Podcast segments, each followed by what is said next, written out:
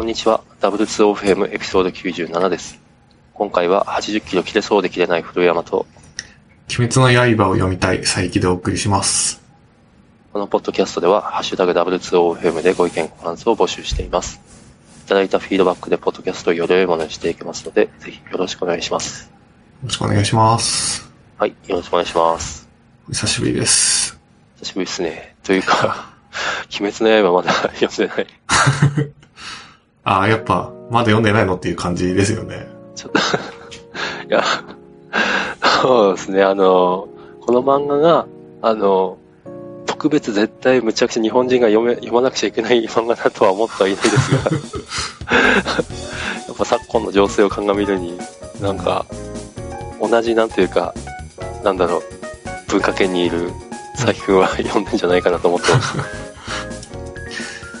まあ多分映画の、もうめちゃくちゃ、お、なんか、すごいんですよね。その入りが。いやー、絶対面白いと思うんですよ、読んだら。だけど、やっぱりこう流行ってるものに安易に飛びつきたくないっていう、なんかメンタリティが、な本当やめたいんですけど。どうしてもなんかあって、なるほど。うん絶対面白い、絶対読んだら面白いのは分かってるんですよね。あけど、なかなか手が出ないっていう。あ。あでもね、あの、ここで、なんかいろんな人を敵に回しそうなことを言うと、あの、漫画はそんな格別むちゃくちゃ面白かったとはあんまり思ってなくて、ああ、そうなんですね。うん、でも、あの、アニメ化が本当に素晴らしかった。ああ、だから、入るならアニメから入るべきなのかなと。ええなるほど。あの、このブームを作ったのはアニメの力だと俺は思っている。ええはい、すいません。なんかすごい敵を、敵を生む発言をしてしまいました。ちょっと、あの、そうですね。ちょっとアニメから、ちょっと見るかもしれないですね。あんまり最近はアニメは見ない。最近見ないですね。のなんか全然見なくなりましたね。たい、見たい気持ちはあるはずなんだけど、なかなかこう、で、面白いと言われてるものも、一応こう、なんか情報としては入れてるんですけど、なかなかこう、第1話をこう、ネットフリックスで再生するっていうところまでな、なぜかいかないっていう。ああ、まあそれはそれでちょっとハードルがある。うん。まあそうね。そうなんですよね。なんか面白い本を紹介してもらって読み始めるっていうのは全然ハードル高くないですけど、なんかアニメ見始めるのハードル高くなっちゃいましたね、なぜか。あーまあ、1クール見ようと思うとそこからまとめて何時間か撮ってかれるっていう。そう、時間が、そうなんですよね。まあ、あちょっと鬼滅は、ちょっと、はい。なんと思いまあまあ、それは、あの、読めっていうわけじゃないんで。まあ気が向いたらね。はい。はい。では、というわけで、ここから話しますかね。今日は生存戦略？生存戦略の話をしますか。いいですね。あんまりこう、テック的な話を今日は用意してなくて、うん。なんか、新しい、目新しいような話がないんですが、いや、こういう話ができるのが佐伯くんっていう、私の中では位置づけです。エモい話。エモい話。まあちょっとその前に、ちょっと椅子の話をしていいですか？あ、いいですね。はい、どうぞ。生存戦略の話もしたいんですけど、あの、はい。ちょっと最近、あの、高級な椅子をちょっと買いまして、在宅ワーク用に。で、えっと、今まではあのゲーミングチェアを使っていて、だいたい3万円ぐらいのゲーミングチェアでよくある。うんそれはそれで結構お高い。そうですね。まあ、あの、革製で、あの、なんか、首ぐらいまでこう、座面、あの、背面があって、みたいなよくあるゲーミングチェアだったんですけど、なんかいきなりバキッっていって、なんかリクライニングしてる時 で、あなんかプラプラになっちゃって、あららら。ら。あこれ危ねえなっていうので、ら。危ないね、確か で、やっぱ3万円だとこうなっちゃうかと思って。で、か。まあちょっとゲーミングチェア、また買い直すのもいいんですけど、まあちょっと長く使えるような椅子があればそっちを買いたいなっていうのと、あとまあ腰とかがちょっと、あのー痛かったりするんで、うんあんまりこう体に負担が少ないような椅子があればなっていうのを考えていて、でまあちょうどいい機会なんで、ちょっと高めの椅子を買ってみたっていう話です。で、あんまりど。椅子の種類とかっていうのの知識がなくて、ちょっとこう長く使えるような仕事で使う椅子、メーカーとか、はい。で、いろいろ調べて比較して、あの、エルゴヒューマンと呼ばれる椅子がなんか良さそうっていうので、エルゴヒューマンプロっていうのを買いました。もうめっちゃお高そうな。まあそこそこしましたね。なんか、ハーマンミラーっていうメーカーとエルゴヒューマンが、その、まあ、長く使える、ちょっと高めの椅子っていう位置づけっぽくて、うんあなんか、以前詳しい人にまさか投げるかも、投げられるかもですけど。あ大丈夫。私は詳しくない。の、エルゴヒューマンにした言っていうのが、あの、まあ、ヘッドレストっていうんですかね。こう首を固定するのがまずついてるっていうのと、あと、その姿勢を維持するこう仕組みがあって、椅子に。ほう。なんていうか、こう3段階に、あの、なんていうか、デコボコみたいなのがあって、それをこう、なんか、調整できて、自分のこう姿勢を良くするためのベストポジションみたいのを体格に合わせてつその調整できるっていうはい。機能があり、なんかそれがすごい良かったっていうので決めました。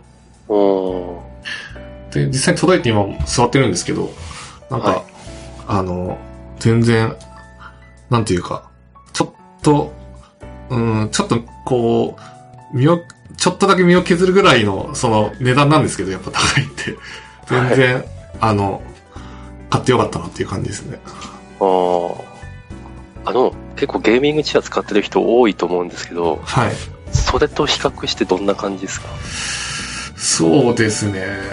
まあ、あのまあ、さっきも言ったその、なんか体格に合わせて座面をこう調整するみたいなのが、ゲーム、僕が使ってるゲームチェアなかったんで、まあそこがあ、違いっていうのと、まああと。うん、なんだろうな。やっぱ、なんていうか、こう、僕自分で組み立てたんですよ、ゲームチェア。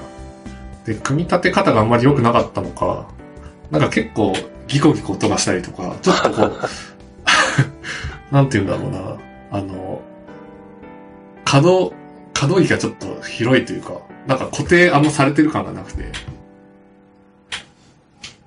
なんかそう、ね。そういうところがちょっと不満だったっていう感じですね。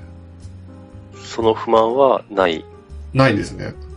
うんまああの、組み立て済みのものを今回購入したっていうのも大きくて、多分なんかあんまりはい僕下手なんですよね、こう組み立てるの。とかわかる。あ、わかるっていうのは、私も下手なんでわかるっていうね。まあだから今回その、どうせ高いお金払うならちょっと追加で作ってもらって完璧な状態でうん。使おうと思って。あ、それいいですね。そうですね。そうなんかあの、うんこういう高級、本当に高級な椅子って、あの、サポートっていうんですかね、うんアフターサービスというかがすっげえしっかりしてるって話を聞いたことがあるんですけど、うんその辺ってどうなんですかね。ああ、なんかあった、なんかちゃんと見てないんですけど、あった気がする。1年保証とかあったかな。あとなんか修理とかも多分無料でやっ、1年未満だったら無料でやってくれるはず。あ、でも1年か。なんか、あの、送、送り返すとかじゃなくて、来てくれて修理してくれる的な。ああ、そういうのあるんですか？なんかありそうですね。そう全然、その辺には興味ないが。あ、あとですね、あの、なんていうか、我々って、あの、まあ、に平均的な日本人よりもちょっと大きな感じじゃないですか。た。はいっていう。か、財布はさらに大きなうん感。じだと思うんですけど、うんそう、そう、ちゃんとカバーしてる感じなんですか？そうですね。ギリギリ大丈夫っていう感じですね。ああ、なるほど。結構そこも結構悩みポイントというか、うん、あの、結構日本製の椅子でいいのあるんですけど、やっぱりその、高身長の人だと、こう、なんだろうな。なんか、肩の骨に、こう、カクカク当たるみたいな印象がある、あるっぽくて、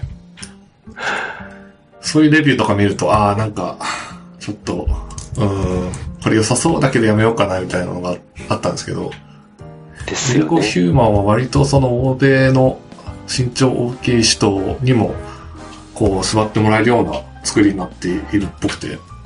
なるほど。うん。そこ大事なポイントですね。そうなんですよね。挑戦範囲が大きいというか。うん。やっぱそのヘッドレストの位置も結構、結構こう調整できるんで、高めに。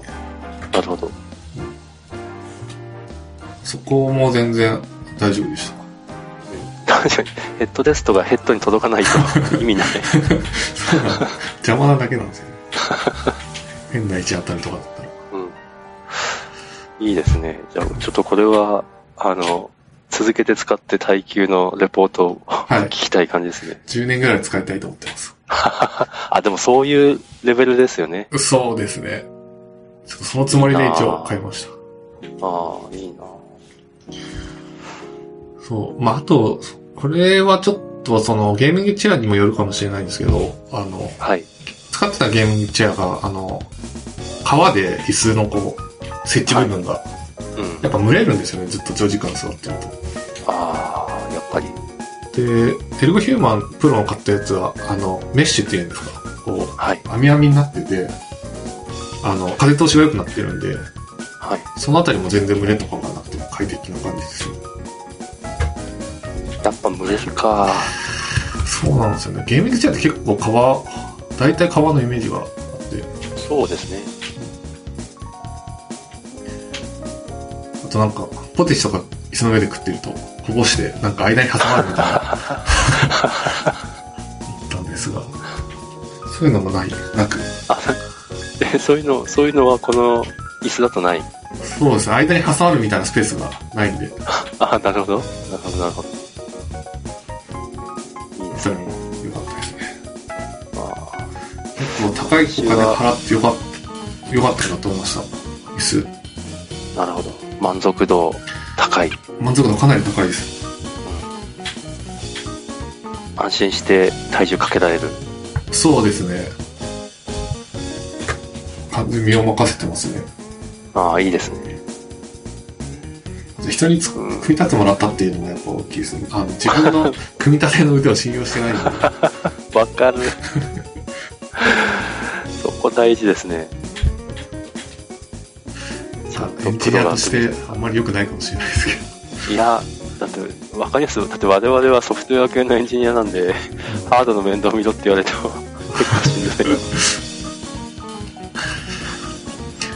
まあですよね。下手なんですよね。いや、そこすっげえわかりますよ。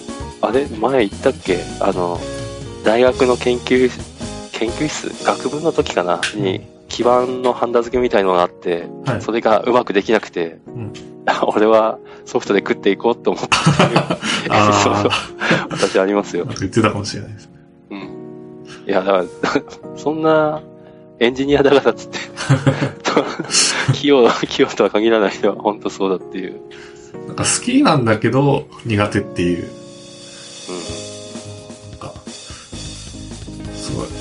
こっちは愛を持ってるけど全然愛されないっていう感じですね。こういうものに関しては。ああ、なるほど。最近は好きなんですね。組み立てるのは嫌いではない。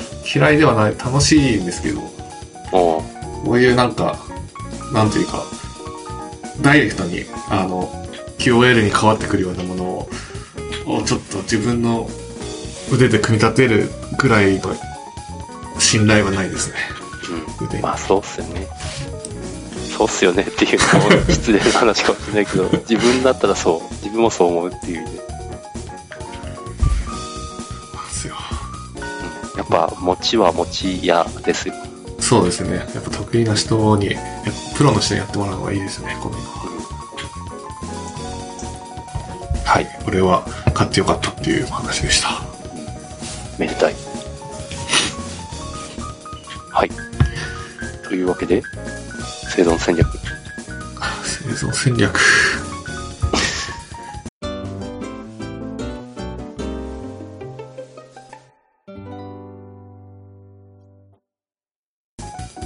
なんか、生存戦略の話はなんか定期的にしたいなと思っていて、ああ、なるほど。うん。なんか自分のこう現在地と業界の動向と、あと5年後、10年後みたいな振り返りを、振り返りっていうか、こう、みたいなことを定期的に考えていきたいなっていう思ってます。うん。なんか、すごい。なんか生存戦略の話一回したじゃないですか、このポッドキャストで。だいぶ初回、1回目とか2回目とかだと思うんですけど。どういう話しましたっけ？エンジニアどうやって生きていくのか的ななんか覚えてるのが、うん。なんか、インターネットで目立ってるエンジニアを神聖化するっていうのがうん、すごいバカらしいみたいな、バカらしいっていうかうん、あんまり意味ないよねみたいな話をした記憶があるような、ないような。あ、に、あの、第2回の話ではなく、あ、第2回の話です。あ神聖視するなみたいな話で終わった記憶があるんですよね。フォロワーになるみたいな。、した、した、自分が神になるみたいな話してましたね。した、した。いやー、いい話でした。いい話ですよね。うん。いや、今でも私たまに聞き直しますよ。初回の頃は。バッチリ頭に入ってます。はい、それをこの2020年の10月現在ですと。うんうん。あれから2年かな ?2 年 ?3 年 ?3 年ぐらいそうですね、あので、このポッドキャストは2018年の3月1日に始まっております。ああ、じゃあ2年半ぐらいですね。そうですね。2年半か。まあ、短くはないですよね。そうですね。うん、長くはないかもしれんけど、短くもない。あんまり根本的な考え方は変わってない気はするんですが、うん。なんていうか、よりこう、うん、なんか普通のエンジニアとして、普通に生き残っていくみたいな戦略が必要だなっていうのを思っている感じですね、最近は。なんか、だいぶ地に足がついてる感が 神になるとかよりは。になるっていう、まあでも神になるメンタリティはもう変わってないんですよね、そこの部分は。まあ神、まあ自分にとっての神になるっていう感じですね。自分が。うんえーやっぱりスターのエンジニアっているじゃないですか。いますね。どこにでも。うんで、やっぱスターのエンジニアを目指すっていうよりは、うん割とこう普通の、こう、普通のエンジニアとしてうん、普通にプロジェクトに貢献できるエンジニアに、こう、あり続けるっていう戦略が、あの、まあ、だスターエンジニアとは何かっていうのが、もう、なんていうか、相対的な話ではあると思うんですが、ラスターエンジニア。定義として、ススターエンジニア。スター、あ、スターエンジニア。はい。なんていうか、こう、スターを目指すんじゃなくて、うん、普通の、普通のエンジニアとして、いいエンジニアを目指、にな、目指していくみたいな 戦略をとってる。ちょ、ちょっと割り込んでいいはい。あの、すごいメンタルが私と似ていて、でも、私はもう、おっさんで、アラフィフなんで、そういうメンタルなんですけど、最近は、なんというか今、もうこれから油が乗ってくる感のある年代じゃないですか。はい。それでその、そのなんていうか、ある意味達観した、なんだろう、生存戦略って結構すごいなと思うんですけど、うんどう、そなぜその考えに至ったのかを ちょっと聞きたい。そうですね。なんか、こう思う、思う最近思ってる経緯とし、思い始めてる経緯として、はい。なんていうか、あの、まあ、10年ぐらいこの仕事をしていって思うのは、うん。なんかこう、この仕事している限り一生自己肯定できないなと思ったんですよ。なんか、自己肯定できない呪いにかけられてるようなもんだなと思ったんですよね。ええ業この業界にいるってことは。この業界に限らない話だと思うんですけど、結構、あの、この業界は特にそうだなと思ってて、なんかっていうのが、あの、僕のこう、業界をす10年過ごしてきた感想で、あえ？の、はい。そんな肯定されない？ちょっと強めの言葉を使っ使うとそうっていう感じです。ああ。あの、なんか、なんていうかこう、つすごい狭い世界で、あの、自分が、こう、なんかリーダー、リーダーというかなんだろうな、そんなにこう、技術的に、な要求度が高くない世界で、なんか、そんなにこう、エンジニアの数も多くなくて、みたいな狭い世界で生きていけるのであれば、自己否定、自己肯定ってある程度できると思うんですよ。はい。ただ、えっ、と、なんていうか、まあ、インターネットとかも、こう、情報、ある程度追ってれば、あの、優秀な人ってわんさかいるじゃないですか。同じ。同じ仕事をしていて、同じ、同じような仕事をしていて、で、えっと、まあ、職場でも、やっぱすごい人って、たくさん出会うし、やっぱりこう常にこう自分は無能で頭が悪くて 技術力がないみたいな、なんていうかそういうこう、ことを突きつけられるっていう、あなるほど。まあちょっと大げさに言ってるんですけど、理解はしましたが、それ自分に厳しすぎる。まあでもそういうこう、の方の道を選んでるからそうなんですけど、うん、なるほど。やっぱりこう、なんていうか、常にこう自己否定される状況があって、うん。なんか重厚を突きつけられるじゃないですけど、なんていうか、お前は本当に、なんか、この業界でやっていけるのが多いみたいな、重厚を突きつけられてるみたい いや、なんかストイックだね。な。っていう、その、なんか、僕から見たらそんな感じなんですよね。なるほど。で、とはいえ、なんか人間はやっぱりそんな強くなくて、なんか、そういうこう、なんだろうな。うーん。なんか、コロセウムみたいな、真ん中に自分が立ってて、常にこう監修からお前は無能だみたいな、あの、言い続けられると人は病むので、それはやむ、間違いない。その状況があるのであれば、やっぱりそれから逃避するっていうのも必要で、うん。なんていうか、その、それが、なんかうまいこと逃避しつつ、なんていうか、でも、うん、勉強し続けられるようなメンタリティというか体力がああって、で、まあなんかスターエンジニアほどこう事業に、なんていうか、貢献できなくても、プロジェクトに、なんていうか、そこそこ貢献でき、し続けられるような普通のエンジニアとして、うん。やっていく戦略みたいな。なるほど。そうやって、まあ、メンタルの安定を保つ。そうなんですよ。いやー、本当なんというか、見上げた心構えというか、すごい。私が、細君の年代の時にそんなこと考えてたかと思うと、全く考えてなかったですね。か他の人がどういう感じで業界を見てるのかっていうのが気になりますね。いやー、結構なんというか、でもこういうのも、なんか、その仕事内容が好きだからできてる話で、はい。あんまり興味ない、なんか技術とかあんまり興味ない人人ってやっぱり大変だと思うんですよね。あの、興味ない人。うん。なんか仕事として割り切るっていうのがなかなかしづらい仕事だなとも、なんか思ってます。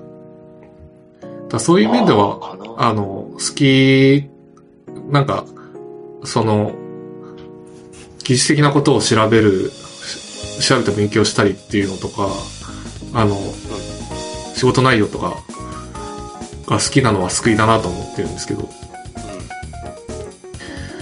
ただ、スターエンジニアを目指してると、やっぱりメンタルをやられるんで、普通のエンジニアとしてやっていくって、地道にやっていくっていう戦略を取っていきたいなっていう、思ったっていう感じですね。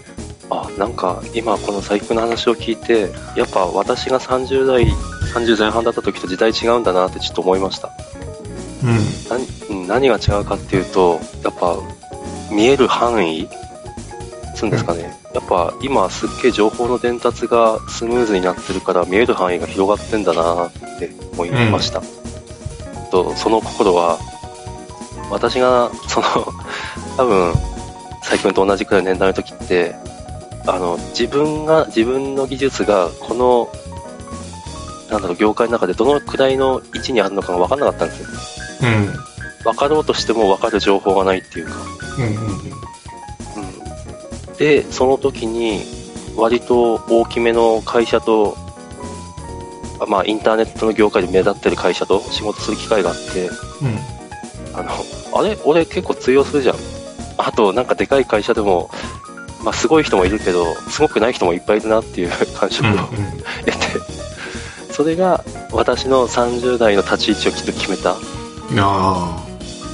でもきっと今はあのもっと本当たくさんのエンジニアの活動をしてる姿が見れるからあ。うん。そういう、まあ、ある意味そういう、まあ、ネガティブというかネガティブというかもうそれがそれが素の情素なのかなあの私ももし情報が全部見えてればそういう、うんなんというか、あ、私の立ち位置ってこんなものなのねって思う感じだったのかなと、最近の話聞いて思いました。なんか、なんか自分をこう相対化せざるを得ない、うん。やっぱ状況ですよね。そっか。うん。そで。本当にこの、なんていうか、自分を神のまま、神としてやっていくのであれば、本当にこう、狭い世界で、の中で、やっぱやっていくっていう戦略がやっぱあると思うんですけど、なんかやっぱそっちを選ぶ勇気はないというか、他でやっていけるのかなっていう、それを選んだとして、なるほどな。みたいなことを考えると、やっぱり、うーん、なんかや、そうですね。強い人がいるところにやっぱ行って、あの、なんとか自己肯定をし続けながら生きていくっていうのが、なっていくのかなっていう。なるほど。うん。いやー、やっぱ思いますね。なんか、やっぱ呪い、呪いをかけられてますよ、僕たちは。一生、自分を肯定できない呪いを。呪いかなそうか。あ、でも、あの、あれかもしれない。こういう言い方良くないかもしれないけど、佐伯くんはもうちょっと下も見見るべき。な、何を見る？下。そう、すごい上を見ている感じがあるんで。下も、でも下もだいぶ深いところまであるんで。うん。そうすると、まあ、そりゃすごい人もいっぱいいるけど、でもすごくない人もいっぱいいるから、まあまあ、俺それなりにやれてるじゃん、的な。うん。まあ、なんていうかでもこの話って、その、なんていうか、優秀か優秀じゃない、そのなんか、人と比較して優秀か優秀じゃないかみたいな軸とは別に、うんなんていうかこう、やっぱり、なんか絶対値としてプロジェクトに貢献できるかどうかっていうのもあって、うん。なんていうか、すごい大変じゃないですか、システム作るのって。うん。あ、なるほど、大変ですね。うん。で、やっぱりその、なんか、なかなかこう、まあ、本当にこう、天、天才プレイヤーのエンジン、としてのエンジニアの人は、本当にもう、サクサクと難しい問題も解決していって、みたいなことができるのかもしれないですけど、うんやっ。ぱり普通の、僕みたいな普通のエンジニアは、何をおっしゃるまあまあ、はい。やっぱりこう、なんていうか、いろいろトライアンドエラーして、なんていうか、勉強しながら進んでいくみたいなことにな,、うんなって、うん。なんというか、うん、うーんって感じですね。いや、別になんか楽しいんですからいいんですけど、うん もうとにかくなんか、佐伯が苦しんでる、苦しんでる？まあ、その、自己肯定がしづらくて苦しんでるのは伝わってくる。まああの、なんか、ちょっと職場の人も聞いてるかもしれないんで、別に今の職場がとかいう話じゃないです、これは。はい。なんか。今までの、まあそれこそ古山さんと一緒に働いてた時とかも、やっぱ胸の内にあったことですし、なるほど。前職でもあったことですし。はい。まあ、なんというか、この W2OFM 若手とおっさん的には、おっさんがなんかいいこと言ってアドバイスできればいいんでしょうけど。いやー、なるほどねっていう。そう、なんか、うんそうなんですよね。なんかそういう意味での、なんというか、せ戦略ですね。生存。うん。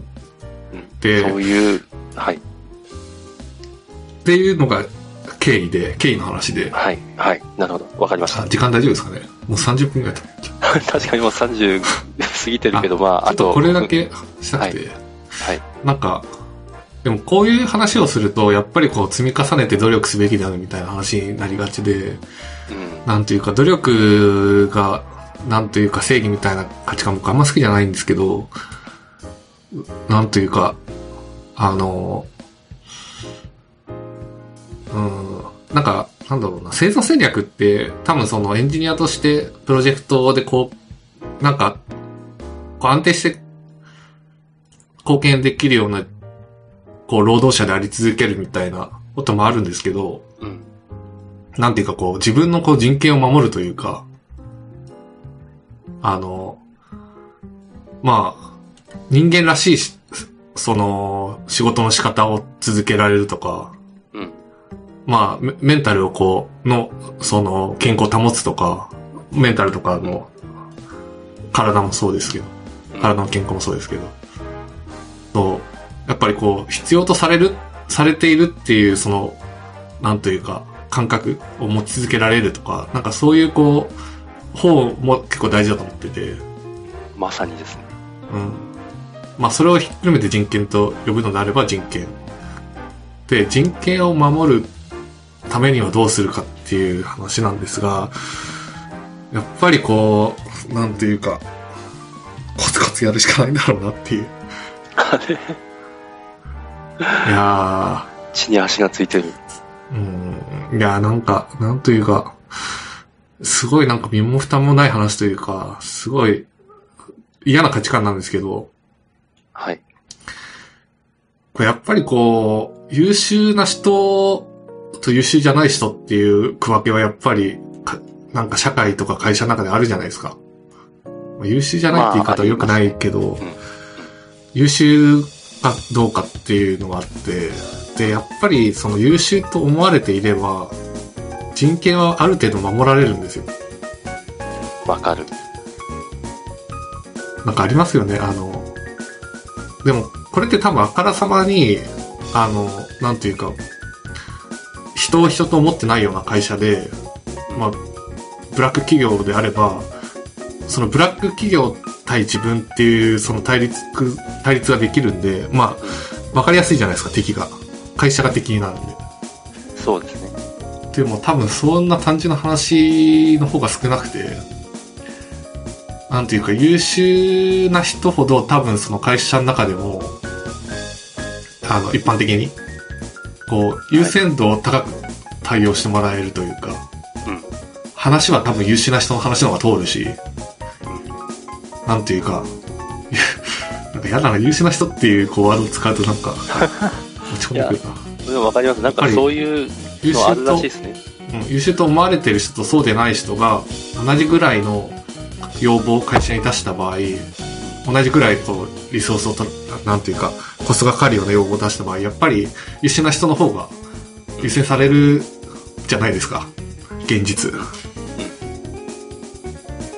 で、やっぱりその、なんか、何かあった時にケアしてもらえるの多分優秀な人の方が優先高くやってもらえるし、それは、なんというか、あからさまにこう、人とし、うーん、人としてこう、なんというか、わかりやすく悪意を持って区別をしてるわけじゃなくて、やっぱ会社として大事かどうかみたいな、やっぱりランクはあって、うわなんか死にたくなってきたな。いやいや、なんかそれ、何で読んだか忘れたんですけど、あの、人間が持ってる元々のなんていうか、なんつうんだろう、錯覚能力というか、うん。があるらしくて、あその、今優秀に、優秀だと思われてるっていう話をしたじゃないですか。うん。だから、その何かの客観的指標で、この指標だと優秀である。ではなくて、優秀だと思われてる。うん。で、なんか優秀だと思われてる人っていうのは、その、なんだろうな、その仕事っていう指標だけじゃなくて、なんかあらゆる面で優秀だと思われるっていうあ錯覚が人間はしてしまうらしいんです。あ。うん。なのでその人を優遇してしまうっていうのは本当に、それもう人間である以上逃れられないというか、うん。そう、だって、もう、めちゃくちゃ人、例えば、例えばですよ、人格は本当はうんこなのに、あの、うんこってことはないか、あんまそこそこなのに仕事がすごいできるせいで、実は人格もなんかすごいみたいな錯覚を人間はしてしまうみたいなんですよ。結果としてやっぱり、やっぱその全体的にやっぱ素晴らしい人を優遇してしまうっていうのはもうどうしようもない。うん。いやー、なんかほんとくだらないなと思いますよ、なんかそれは。あーな、どうしちゃったいやでも、このメンタリティずっとありますよ。なるほど。うんいや まあ、そうなんですよ。で、まあ、優秀と思われるっていう、まあ結局その、うん、なんか、本当にすごい嫌な、本当に嫌な社会だなっていう結論になるんですけど、あの、自分をこう守るためにやっぱ強くなるしかないんですよね。うん。で、うん、それは結局その、なんか、うん、プロジェクトで貢献できるように自分をこう強くしていくっていうことで、まあそれは結局なんか積み重ねて努力しな、し続けるっていうことになるよねっていう話になっちゃって、うん。で、なんか努力した方がいいみたいなのって本当に僕嫌いなんですよね。そういう、なんか価値観。でもなんか結論なんかそうなっちゃうみたいな。で、うーん。そう、なんかそんなことを考えてました。なるほど。まあ、なん前回でしたっけ？話したあの、インストールできるなら苦労しないっていう、はいはい。まああれですよね。そんな普通の人みたくできるなら、そんな苦労してないわっていう。そう。うんわかります。いやー、なんか、いや、インストールの話、自分で聞いてみて、あちょっと、こいつ大丈夫かなと。大丈夫だよ。大丈夫だよ。まあでもなんか、うん、ここは本音を話せる場所だし、うんなんか。こういう話は多分栗山さんは受け入れてくれると思って話してる ので、ちょっとそこは。こい。そしてこの話がうんうんって言って聞いてくれる人はインターネットにいっぱいいるはず。なんか、結局、強くなるっていう結論か、っていう、うんなんか、うん、これ、うん、なんかこういう話多分、うなんか、しん、なんだっけな、あの、自己責任、自己責任社会みたいなのと結構地続きな気がしていて、なんか、新自由主義みたいな。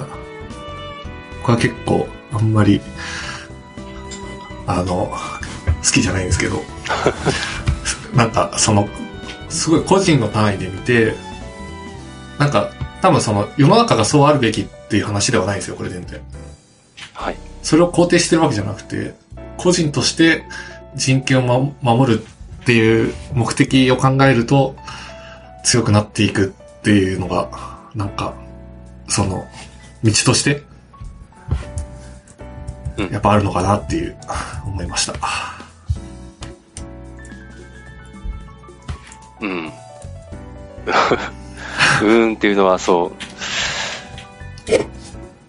なんだろう。子供いるからかな。なんか、強くならねばっていうのはもうすごい、多分ここ10年くらいずっと思ってるうん。はあるかもしれないです。まあその、私は自分個人っていうよりは家族って感じですけど。うん。はい、ちょっとその中、そろそろ45 分になるかというとこなんで、どうしましょうか？なんかまとめ、まとめられる？まとめ。まあ強くなりましょ いや、うわぁ、やだな強くなりましょうって決断まとめだよあーあーそうですね。なんていうか、うん。う。まあでもベースとして神に、神を目指すっていうところは変わってないんですよね。